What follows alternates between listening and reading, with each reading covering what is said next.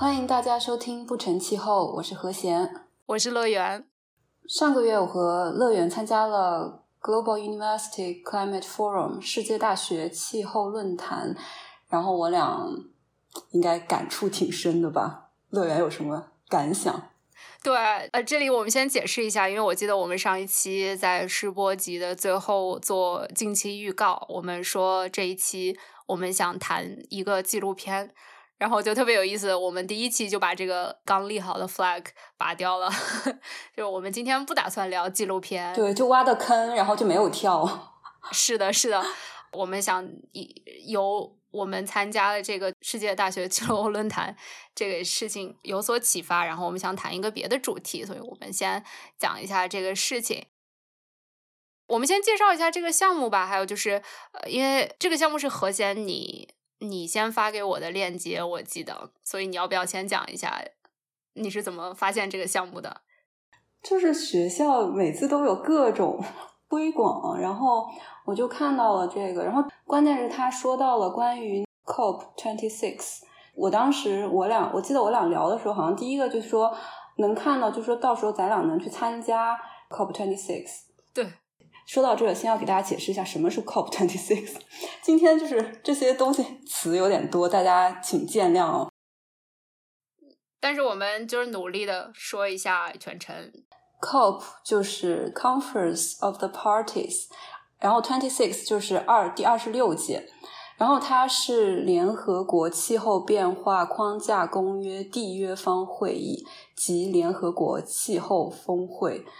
第二十六届是在格拉斯哥举行。然后呢，这个 Global University Climate Forum 是号召全世界的大学生对气候。很感兴趣的这些比较活跃的大学生组队，然后参加这个论坛，因此来激发大家的创意，然后开始做一些行动，然后最终会今年我们我记得上面写的是我们会有一个呃出版一个类似于报告这样这种形式，然后参与到这个。气候峰会中，然后我所知就是今年有大概一百三十四个团队，然后有四十四个国家的学生参加，所以我和乐园能被选上，应该也挺荣幸的吧？嗯，当然就是作为两个超龄大学生，你甚至都不能算大学生了吧？怎么办？就嗯，啊这个事情大家小那个小点声。好的，好的。他这个项目，他不是选出来一百三十四个团队，然后每一个团队都是要做一个计划，就是他要发起一个具体可行的应对气候变化的项目。然后他有这么几个方向，可以是比如说提高意识的，这个大概就是我和何贤做这个播客的这么一个初衷比较符合。然后还可以是关于政策或者是治理机制的创新。也可以是在校园或者是本地社区的一些具体的实操的项目。然后刚才何坚说到，就这个为什么和 COP 有关系，就是因为它这个活动大概五年一次。因为虽然 COP 就是气候峰会是每年都有嘛，但是某些节点可能尤为重要。大家上一个印象比较深的应该就是巴黎气候峰会，因为当时通过了巴黎协定，那个是 COP twenty one。第二十一次会议，嗯，巴黎协定就是第一次达成了所有的缔约国。因为之前的京都议定书应该是只针对发达国家的，然后在巴黎协定里面就很多发展中国家都参与进来了，然后所有的缔约国每五年通报一次国家自主贡献，这名字特别拗口，意思就是说每个国家它计划实现的减少碳排放，然后优化这个能源产业结构这些目标。当然，巴黎协定上，我觉得最重要的一个成果，应该就是大家达成了共识，要把我们全球气候变暖控制在不只是两摄氏度，而是一点五摄氏度以内这么一个目标。然后，那下一个比较重要的会议，其实就是我们刚才说到的这个 COP twenty six，本来应该是今年在格拉斯哥，因为新冠疫情推迟到二零二一年了。这个为什么重要？就是因为前面说，这缔约国每五年要通报一次国家自主贡献。二零二零年就应该是第二次通报的时候了。然后根据巴黎协定呢，这个贡献必须要比之前的有所进步，就是说你你的目标要更激进、更强化。呃，所以这个就是各国会比较关注的一点。其实说说到这里，我其实蛮好奇美国的状态，因为之前 COP twenty one 美国是在的，然后之后是因为特朗普，然后他就应该是没有在里面了吧？对，前段时间刚刚正式退出了，因为。距离他宣布退出到他这正式退出，这中间又过了一年吧。然后特别有意思，就可能每每过几个月，拜登上来，因为我看到的新闻是说，拜登说他只要上任了以后做的头几件事，就是要重新加入巴黎协定。嗯，所以大家拭目以待啊。对，可以看他们又有什么新的变化。所以这个全球大学气候论坛和和 COP 和气候峰会到底有什么关系呢？就是。呃，上一次巴黎峰会的时候，这峰会除了我们大家熟悉的各国代表团进行谈判的这个特别高级别的会议，还有很多边会各个组织组织的一些，然后会向更多的人开放的这些会议。然后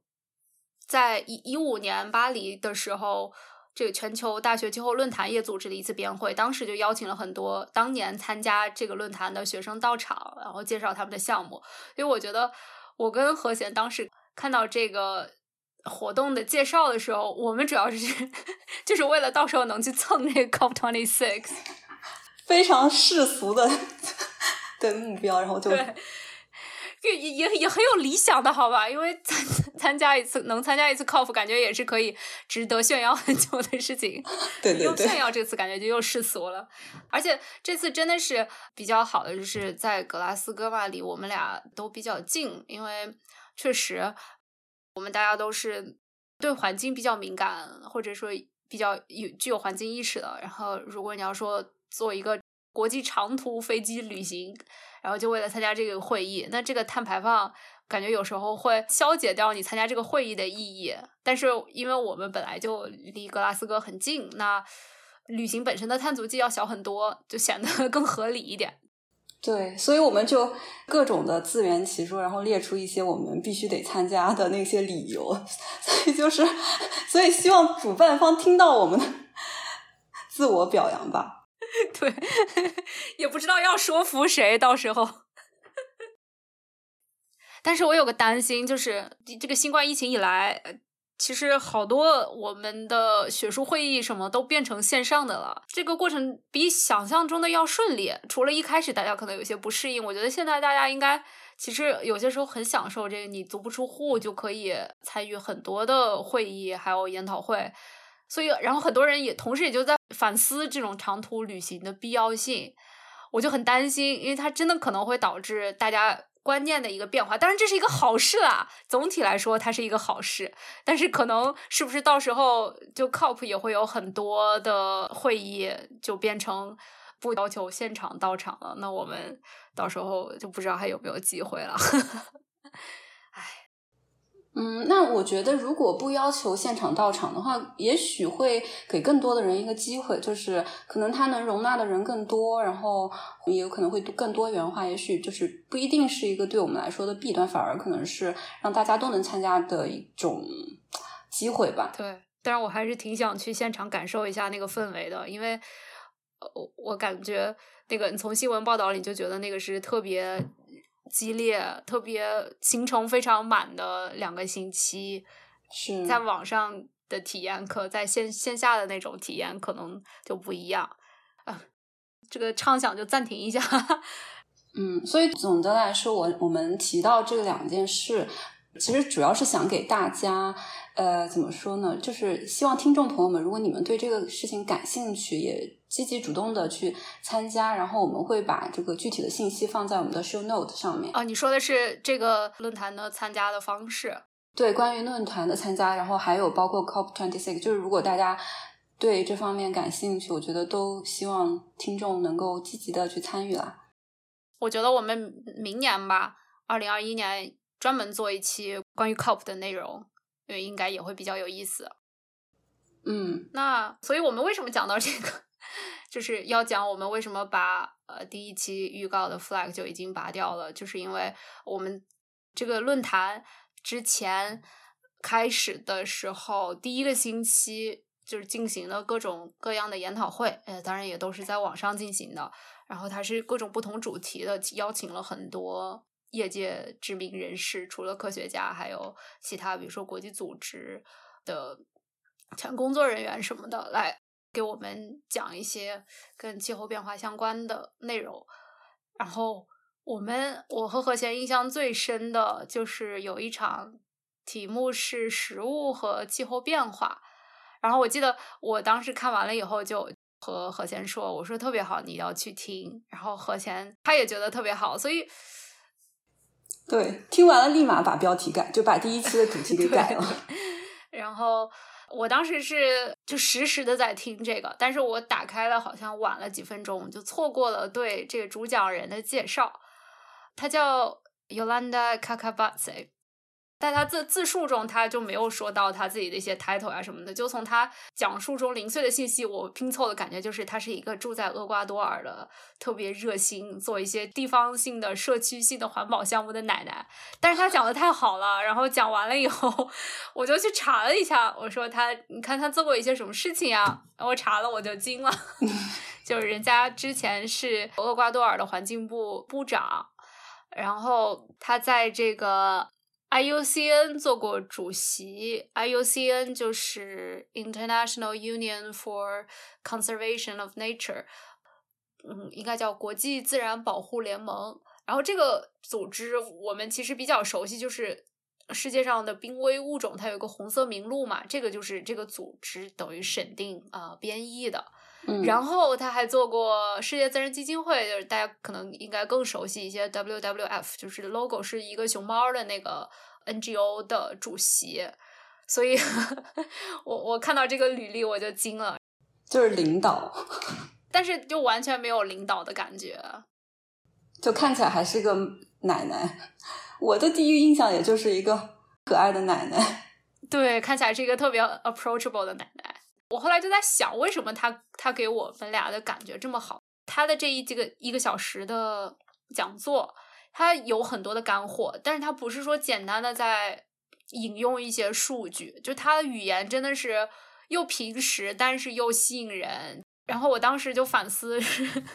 因为当时我们参加这个研讨会的时候，我们已经录了试播集了，然后剪辑也在做了，当时。我就是边录制和边剪，尤其是剪辑的时候，我真的是非常的尴尬，就是尴尬出两室一厅的那种感觉。然后我就反思，我们经常说就是 science communication，应该翻译叫科学传播吧，其实也是个大学问。因为我不知道你们学校有没有，我们学校经常有一些 training course，就是教你怎么做 science communication 的。然后我之前就觉得不不是很重要，就关键是搞好 science 就行了，就 communication 不是很重要。然后。经过这一次研讨会以后，我就发现这个真的是一个大学问，就是它是有很多的技巧、技术在里边的，然后确实是我们要值得学习的东西。我觉得我很同意乐园说的，而且其实我整个对这个论坛不同的讲座的体验啊，我就发现大部分的搞科研的人和那些环保积极分子啊，或者是这种。担任什么部长这种领导，他们的讲话风格其实挺不一样的。而且，在我的体验中，搞科研的人讲的会东西很多，但是你又很难抓住重点。然后你可能听着听着，哎，就不知道自己跑到哪去了。然后，但反而就是，尤其是这个奶奶，不好意思，就直接说奶奶了。她说很亲切。首先。对他一个一个是他说的很一个很亲切，然后他又说的东西很清楚，你就会记住。而且他自己又是一个，你能看出来他的说话的时候，他是一个对这个事情非常有热情的人。然后你就能够自然而然被他感染，你不会觉得啊，他是在说一个啊，就是什么数据啊，或者是什么什么，他而是你会觉得他说一个生动的故事。所以我觉得我们我和乐园就是，当然现实是我俩还是有很大的上升空间了。但是其实我俩也不用妄自菲薄，就是因为其实不能说是我们的借口吧，但是就确实大部分做科研工作的人确实就是没有这方面的机会，然后也没有很多时间来提升我们的这种跟大众的一种交流。我觉得发论文和和大众嗯传播这是两个很不同的事情，用的语言也就不一样。我们可能就只是培训了一方面，另外一方面。可能更重要，但是我们就平时在尤其是博士的这个培训中，并没有花很多的时间让我们来练习。嗯，我觉得你说的很有道理。现在其实越来越多的我们周围的，我觉得博士做这个还少一些，更多的是已经比较有所成就的一些研究人员，他们很多也会开通自己的推特，然后会在上面宣传一些自己的研究成果。就是你说的，我觉得写论文吧，本质上还是在跟同行在交流，跟你要跟新闻界还有更广泛的读者交流，还是挺不一样的。所以，我们搞播客其实就是在做这个的练习嘛。嗯，是。好啦，就是我们俩也啰嗦了半天关于这个背景，现在可能就要跟大家说说我们今天讲的这个主题了，就是关于食物方面的。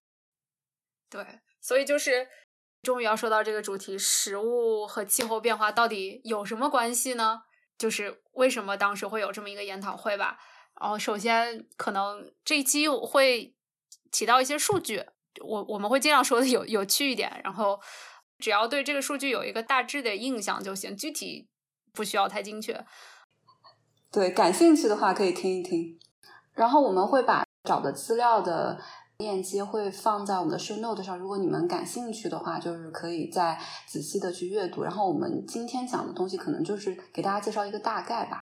嗯，因为还有很多我们不知道的地方，然后包括在这一期的准备过程中，真的是学到了非常多的东西。总之，回归正题，嗯，这个全球食物生产排放的温室气体占这个人类总排放量的百分之二十六，这是一个非常。大的占比，那有些人可能会说，食物是人的基本的生活需求嘛，所以我们要减排的话，也不能从食物这里减排。但是另外一个数据就更让人震惊了，就是联合国粮农组织，它在二零一一年的时候，一个研究显示，全球每年的食物损耗和食物浪费一共是十三亿吨。这个要说一下，食物损耗呢，就是。食物在加工、运输还有存储的过程中浪费掉的，然后食物浪费主要专门指的是在消费者这里。这个一共十三亿吨是一个什么概念呢？它相当于全球食物生产量的三分之一，也就是说，我们生产的食物的三分之一根本没有进入消费者腹中，就这么白白的浪费掉了。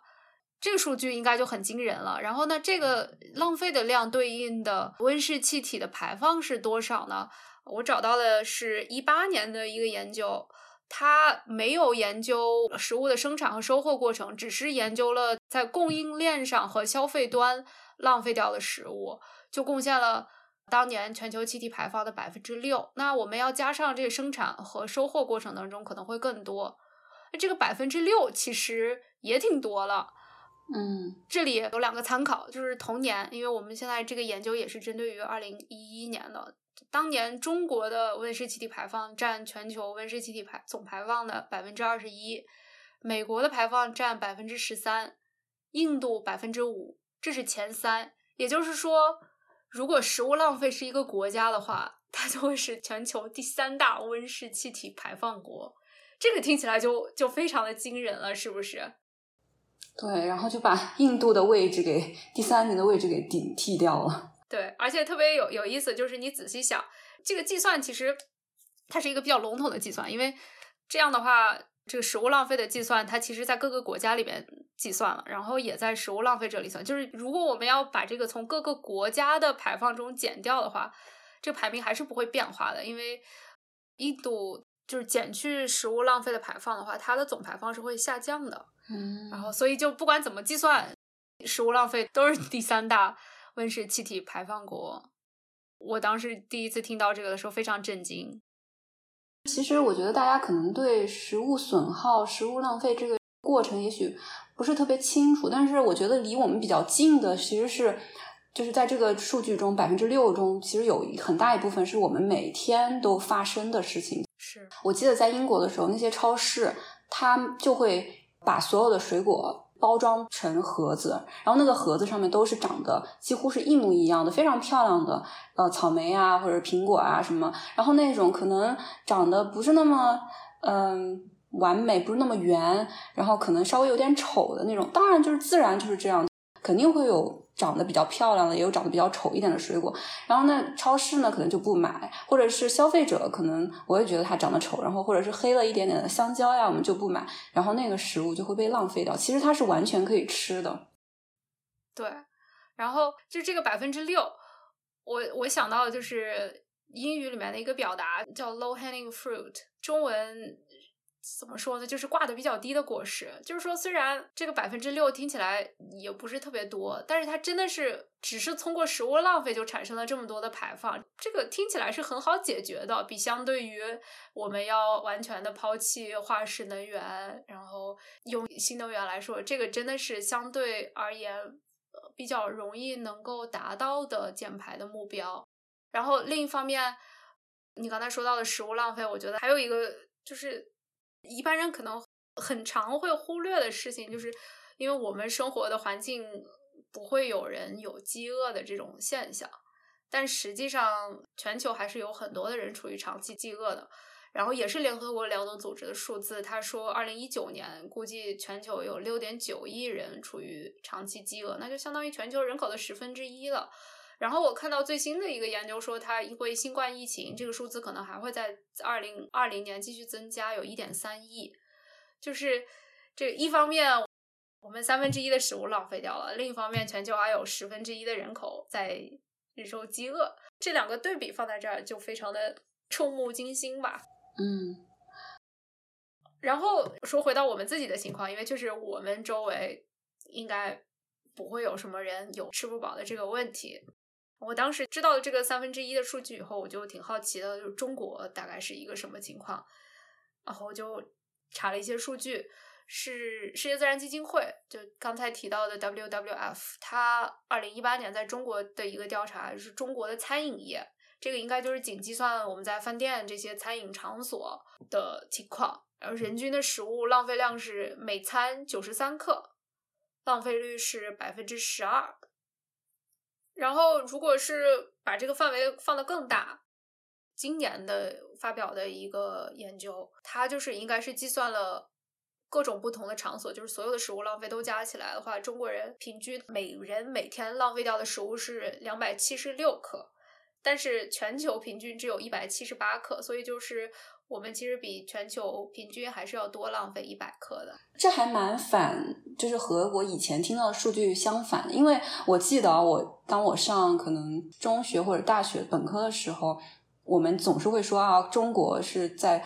总体总量上来说是大的，但是人均的来说是小的。但是其实这个数据是我们现在的人均浪费已经是。很大的了，那你那想一下，就是可能再加上我们的人口，可能就是浪费的数量非常高。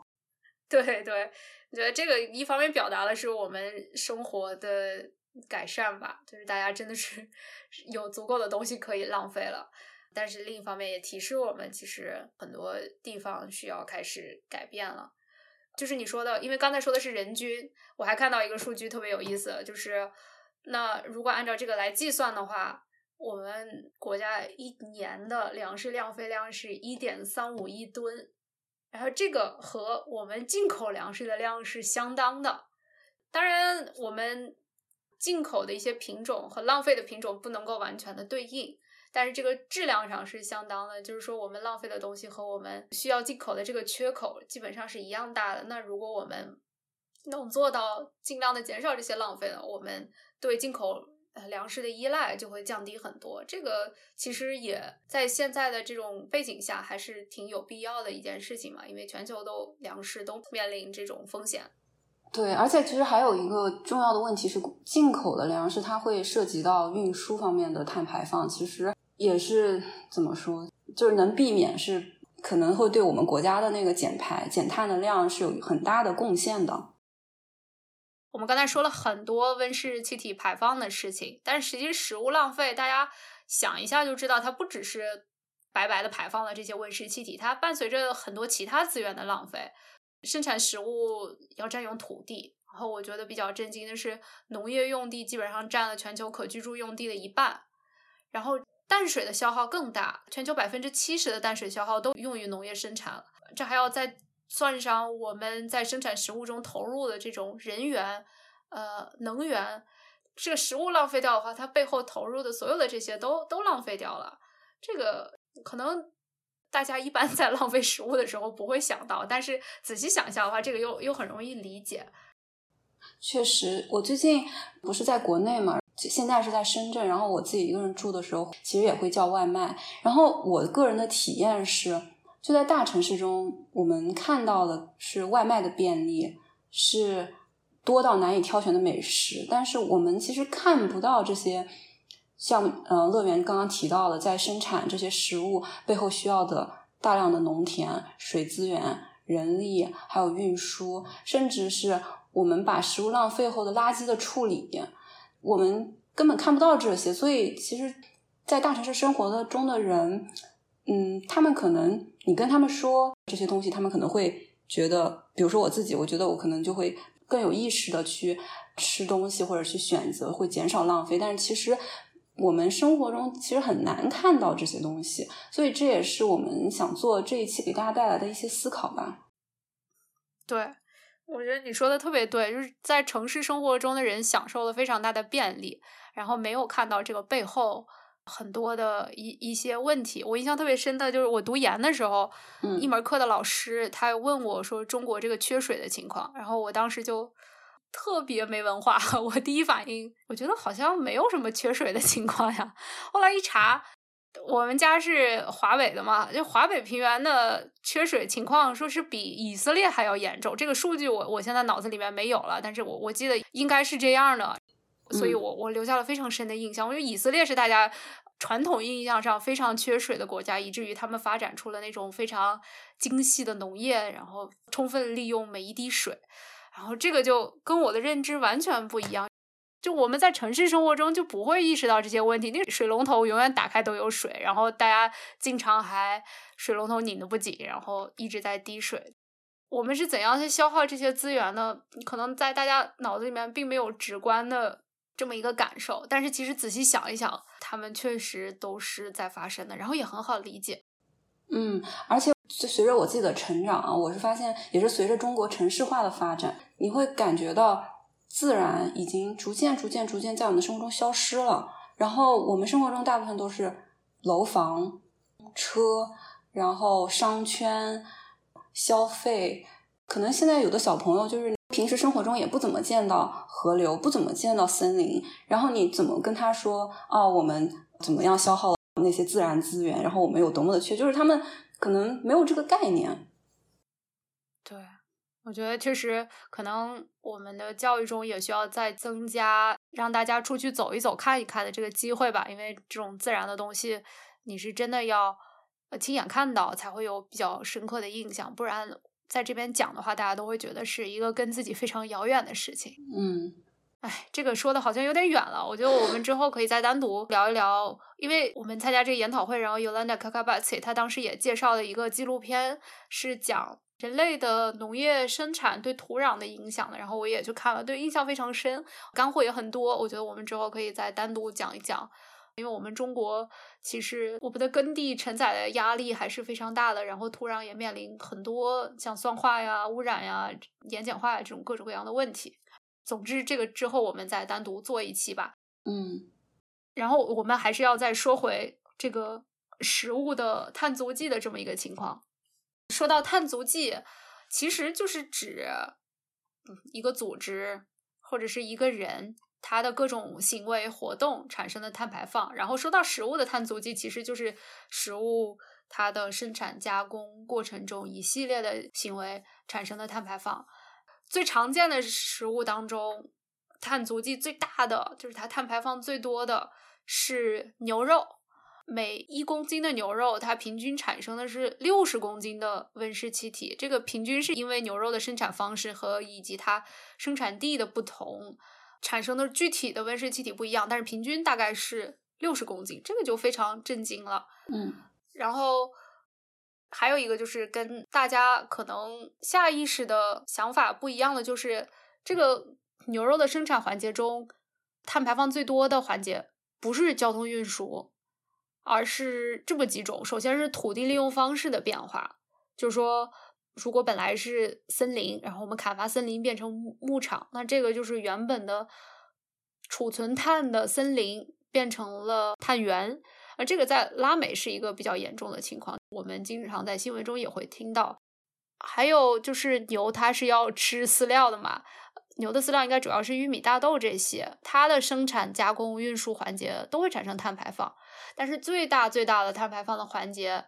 还是牛本身的排放，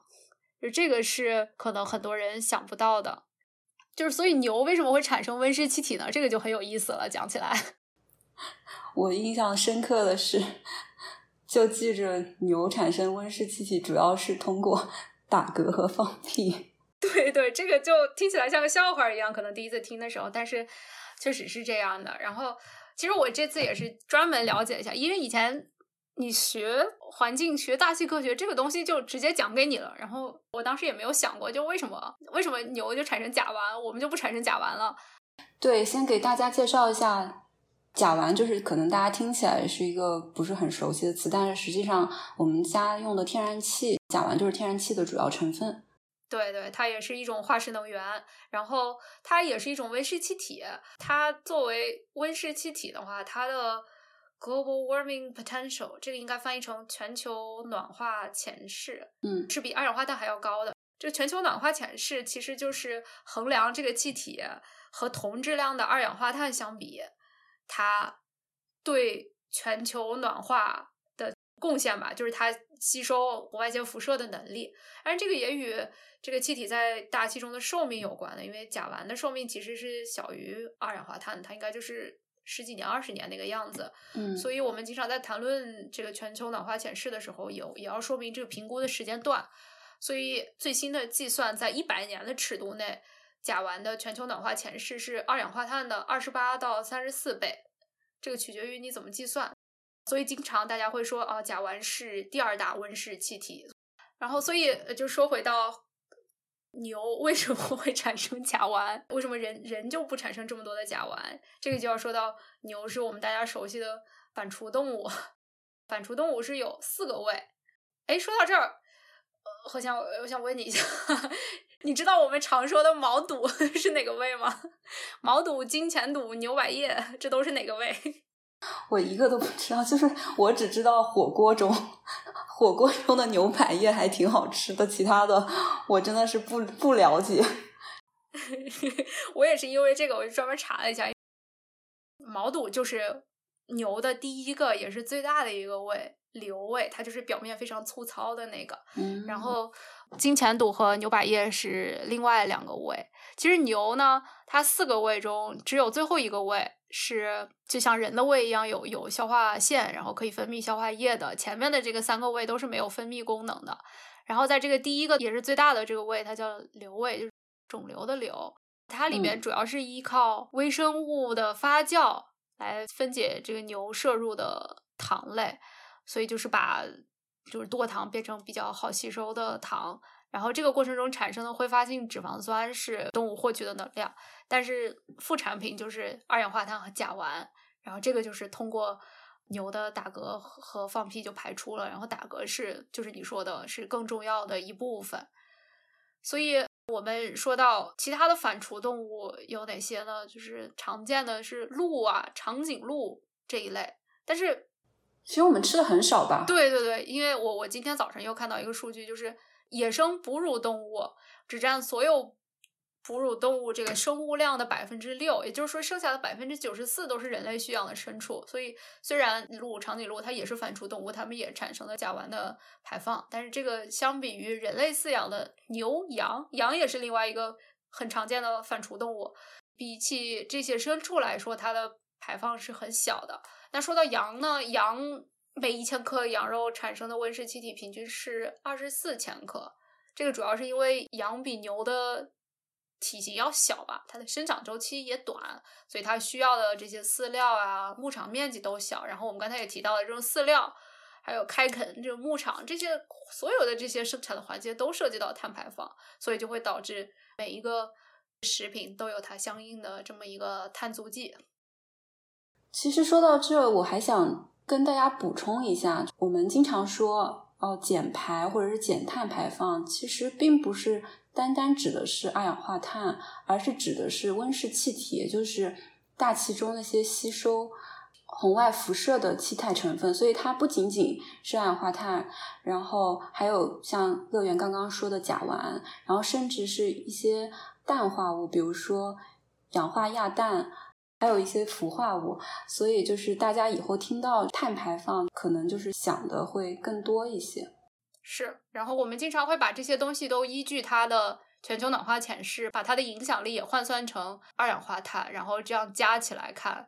嗯，然后我们刚刚讲到的是牛和羊都是属于红肉那类的，然后它可能排放的气体比较多一些，然后还有鸡肉。相对于牛肉来说，它要产生的会比较小，每千克鸡的碳足迹大约是六到七千克，是吧？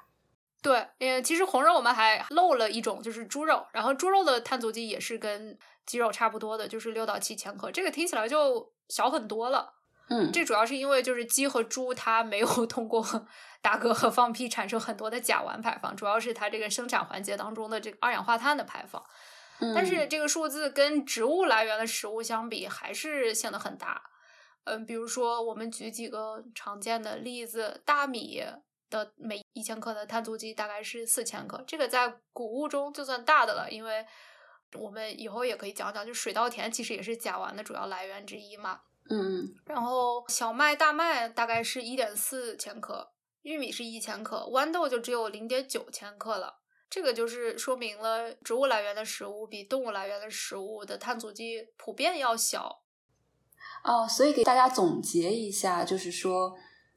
吃牛肉会排放最多，然后它要大于鸡和猪肉，然后最小的其实是植物，所以我们就会比较提倡大家如果有可能的话，多吃一些植物性的菜肴。对，我觉得这个是我需要 努力开发的部分。嗯，然后我想补充一下。就是除了我们刚才说到的牛肉、羊肉啊，还有一些碳足迹比较大的食物，有一些是我比较震惊的。人工养殖的虾，这个主要是因为比较大的一个虾的产地是东南亚，东南亚的工业化养殖，因为它在养殖的过程中需要。就是消灭掉很多沿海的红树林，用来养殖，然后在这个过程中又有大量的饲料的投入，主要是含氮的这种肥料的投入，它很多都被浪费掉了，就是说被海洋微生物吸收了，然后这又是一些会排放出甲烷的微生物，所以就是人工养殖的虾，它的碳足迹也很大程度上来源于这些甲烷的排放。然后我比较震惊的就是，我超级喜欢吃虾，是吧？我接下来要说的这两个就是我要反思的了，就是巧克力和咖啡。因为巧克力它的主要的碳足迹来源于是土地的利用，就是开垦森林用来种植这个可可树。然后咖啡呢，我本来也也以为是土地利用这方面造成的碳排放最大，但实际上是种植过程中需要大量的氮肥。这个具体我不是很清楚啊，但是就看到这个数据。有的人可能会说，就是巧克力和咖啡，你的消费量是很少的，就很少有人会以公斤来计算 消费量。就我可能多久才会吃一公斤的巧克力或者一公斤的咖啡？但是另一方面，你仔细想想，这些东西都不是刚需啊，就是因为它属于那种锦上添花的类型。其实我也是，我每天一杯咖啡至少，虽然不是很多，但是确实是刚需。就其实这些数据，我觉得我们大家知道，其实是件好事。但是我觉得。也不想给大家造成一种压力吧，就是说大家什么都不能吃。喜欢喝咖啡，我觉得就是可以喝。我们想给大家的建议就是说，珍惜你能够喝到的咖啡。啊，我觉得可能对大部分人来说，就甚至我自己嘛，虽然说我自己学环境，但是我觉得，也许我们能做的是从一点点的改变开始，不是说我今天就咖啡都不喝了，然后我巧克力也全都不吃了，虾也不吃了，而是。珍惜我喝的，把今天这杯咖啡喝完，享受这杯咖啡，然后再慢慢的去找一些替代品，比如说，肯定是一些有标记 fair trade 的咖啡会比那些不是 fair trade 的咖啡要好，或者是当地产的咖啡肯定要比在很远很远的地方产的咖啡要更好，就是慢慢的去做一些过渡。对，我觉得最重要的是，首先有这个意识，以后我们在 享用巧克力和咖啡的时候，我们就会知道它其实背后的碳足迹是非常大的。然后这个，如果我们有这个意识的话，我们的浪费的行为可能就会少很多。这就是我刚才说的，就是食物浪费，真的，我觉得这是一个 low hanging fruit 啊。就是如果我们想要从自己开始减少自己的碳排放的话，这个是最容易做到的。对我们刚刚其实有提到了，就是那个百分之六的浪费中，包括的是一个是食物的损耗，还有一个是食物的浪费。然后其实我自己有想再加另外一条，就是说，甚至我觉得很多时候我们吃到自己肚子里的食物也是一种浪费，就是比如说不健康的饮食啊，对，就比如说不健康的饮食。我觉得，尤其是像我们到了这个年龄，我已经快三十岁了，然后可能父母长辈也都到了六十，然后奶奶爷都七八十岁了，然后我最近也听到很多长辈们身体不好的一些消息，然后其实里面很大一个源头就是不健康的饮食。我觉得大家如果仔细观察，也可以发现，其实我们周围的朋友，他们不是吃的少。而是吃的多导致他们的一些生理的疾病，所以我认为这一部分的食物，即便是吃到你身体了，它是不健康的食物，我觉得也是一种浪费。有道理，就是反过来还对你不好。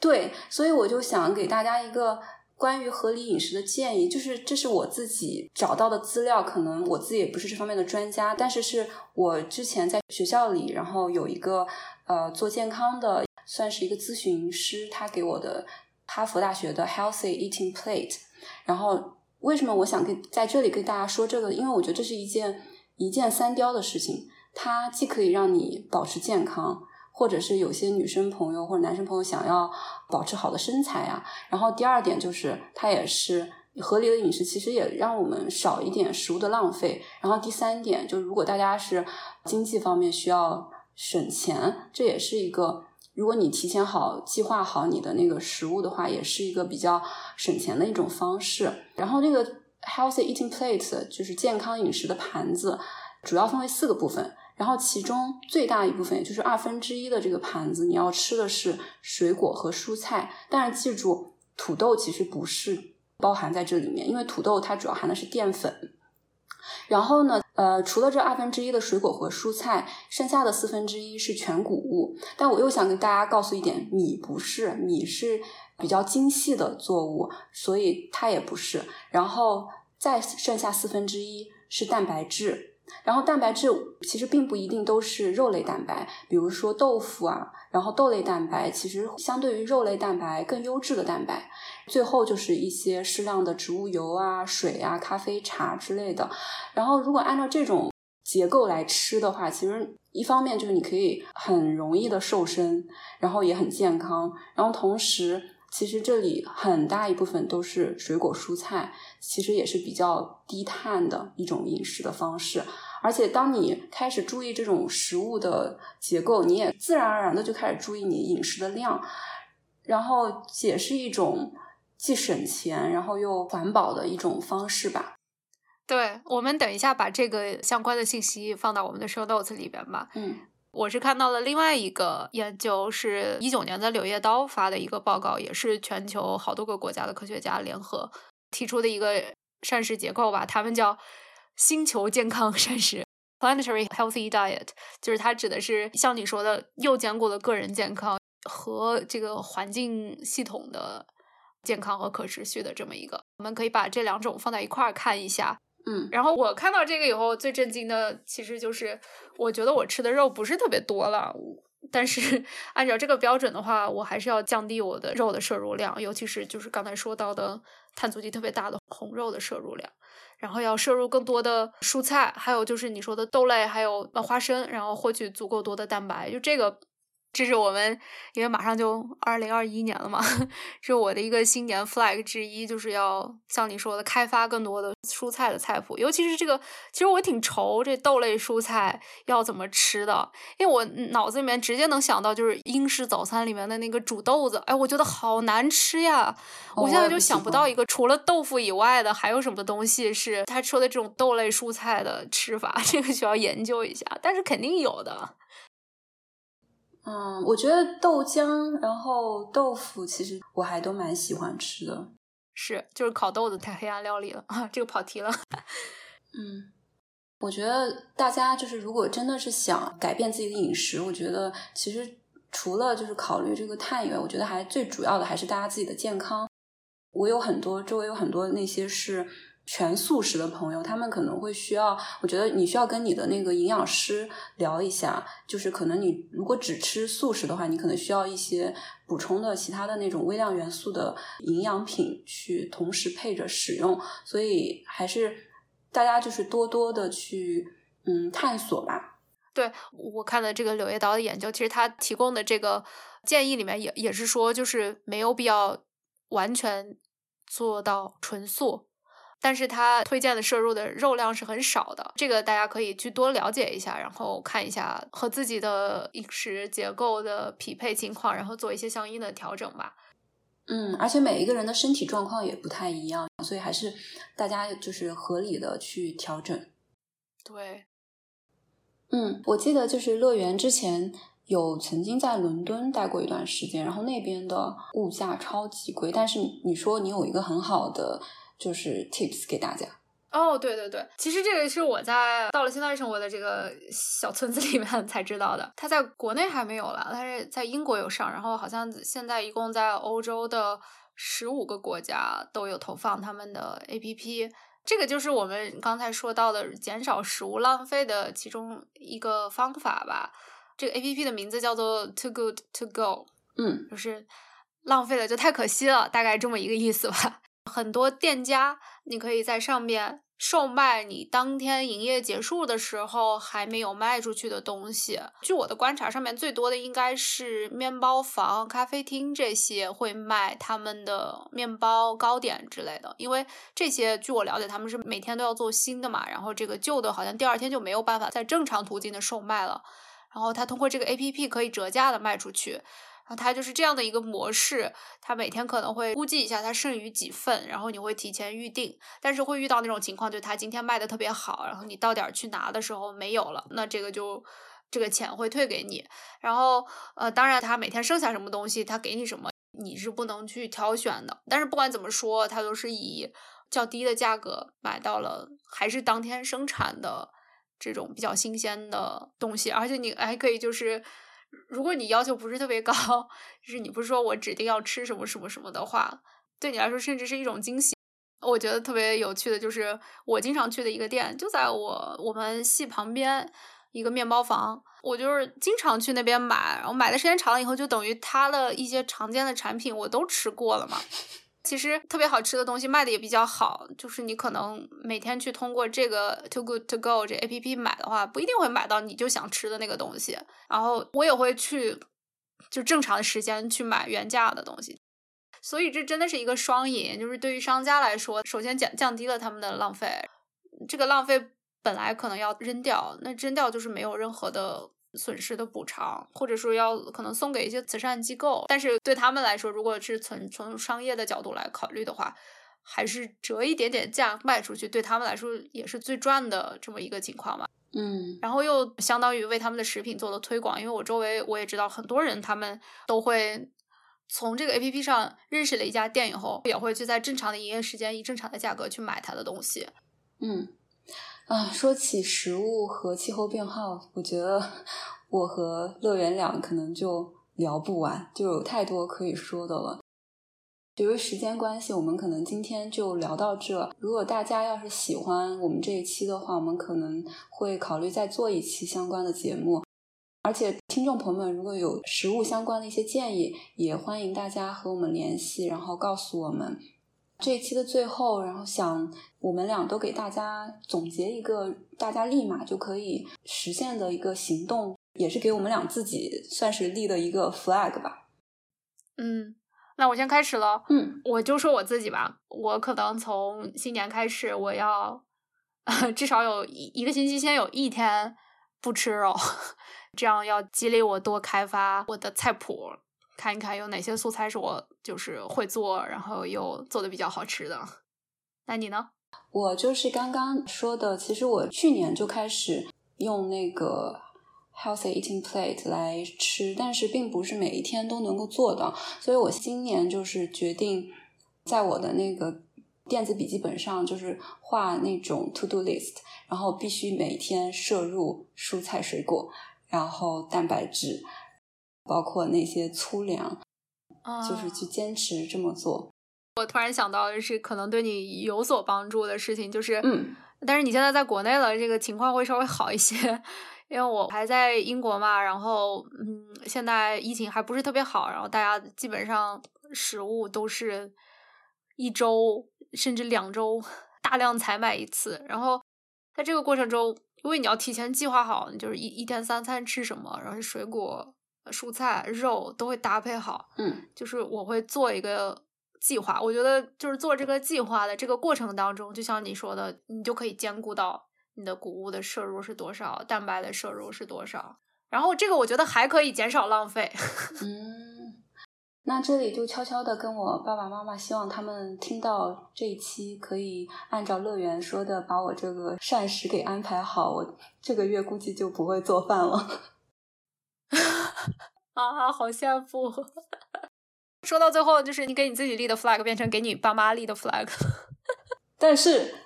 ，but。给别人立的 flag 可能更好实现哟，可能就是今年我就立了这个 flag，然后就因为不是我自己做，所以就立即实现了。不管怎么样，反正总之是一个好事情嘛。我现在只是我自己一个人做饭，自己一个人吃，但你这个 flag 就相当于你全家都吃的非常的健康，然后 可持续。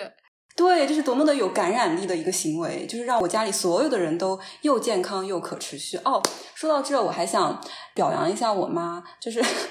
她自己就是在。去年吧，然后就弄了一片菜地。自从他有了之后，就变成他生活的重心。就每次跟他视频之后，都说：“哎呀，我又去菜地，然后我又种了什么什么什么什么。”然后一开始就没觉得是一件跟环境相关的，我就想着是一个让他很开心的事情。然后他又可以出出门，呃，运动一下，因为菜地不是在我家，而是就可能骑自行车要过去。然后我妈呢，又自己。对，又自己去劳动，然后可以锻炼身体，还可以晒晒太阳。然后呢，吃的东西又会比较健康，肯定不会是用一些化肥啊，而是自己可能食物残渣、什么一些废料，然后放上去灌溉的食物。然后今天我们讲这一期，对，然后我又想，其实我这一点也是一个非常环保的事情吧。就如果自己能种菜的话。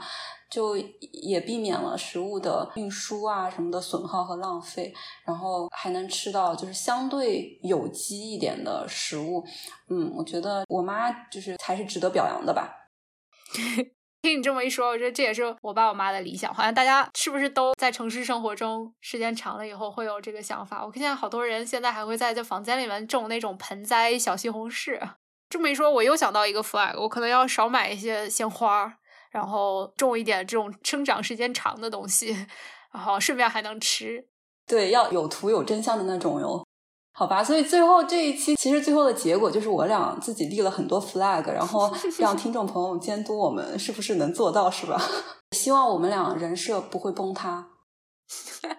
希望如此。新年就是适合立 flag 的时候。嗯，好，那今天我们不成气候这一期就到这里结束啦。嗯，好的，大家下次再聊，拜拜，拜拜。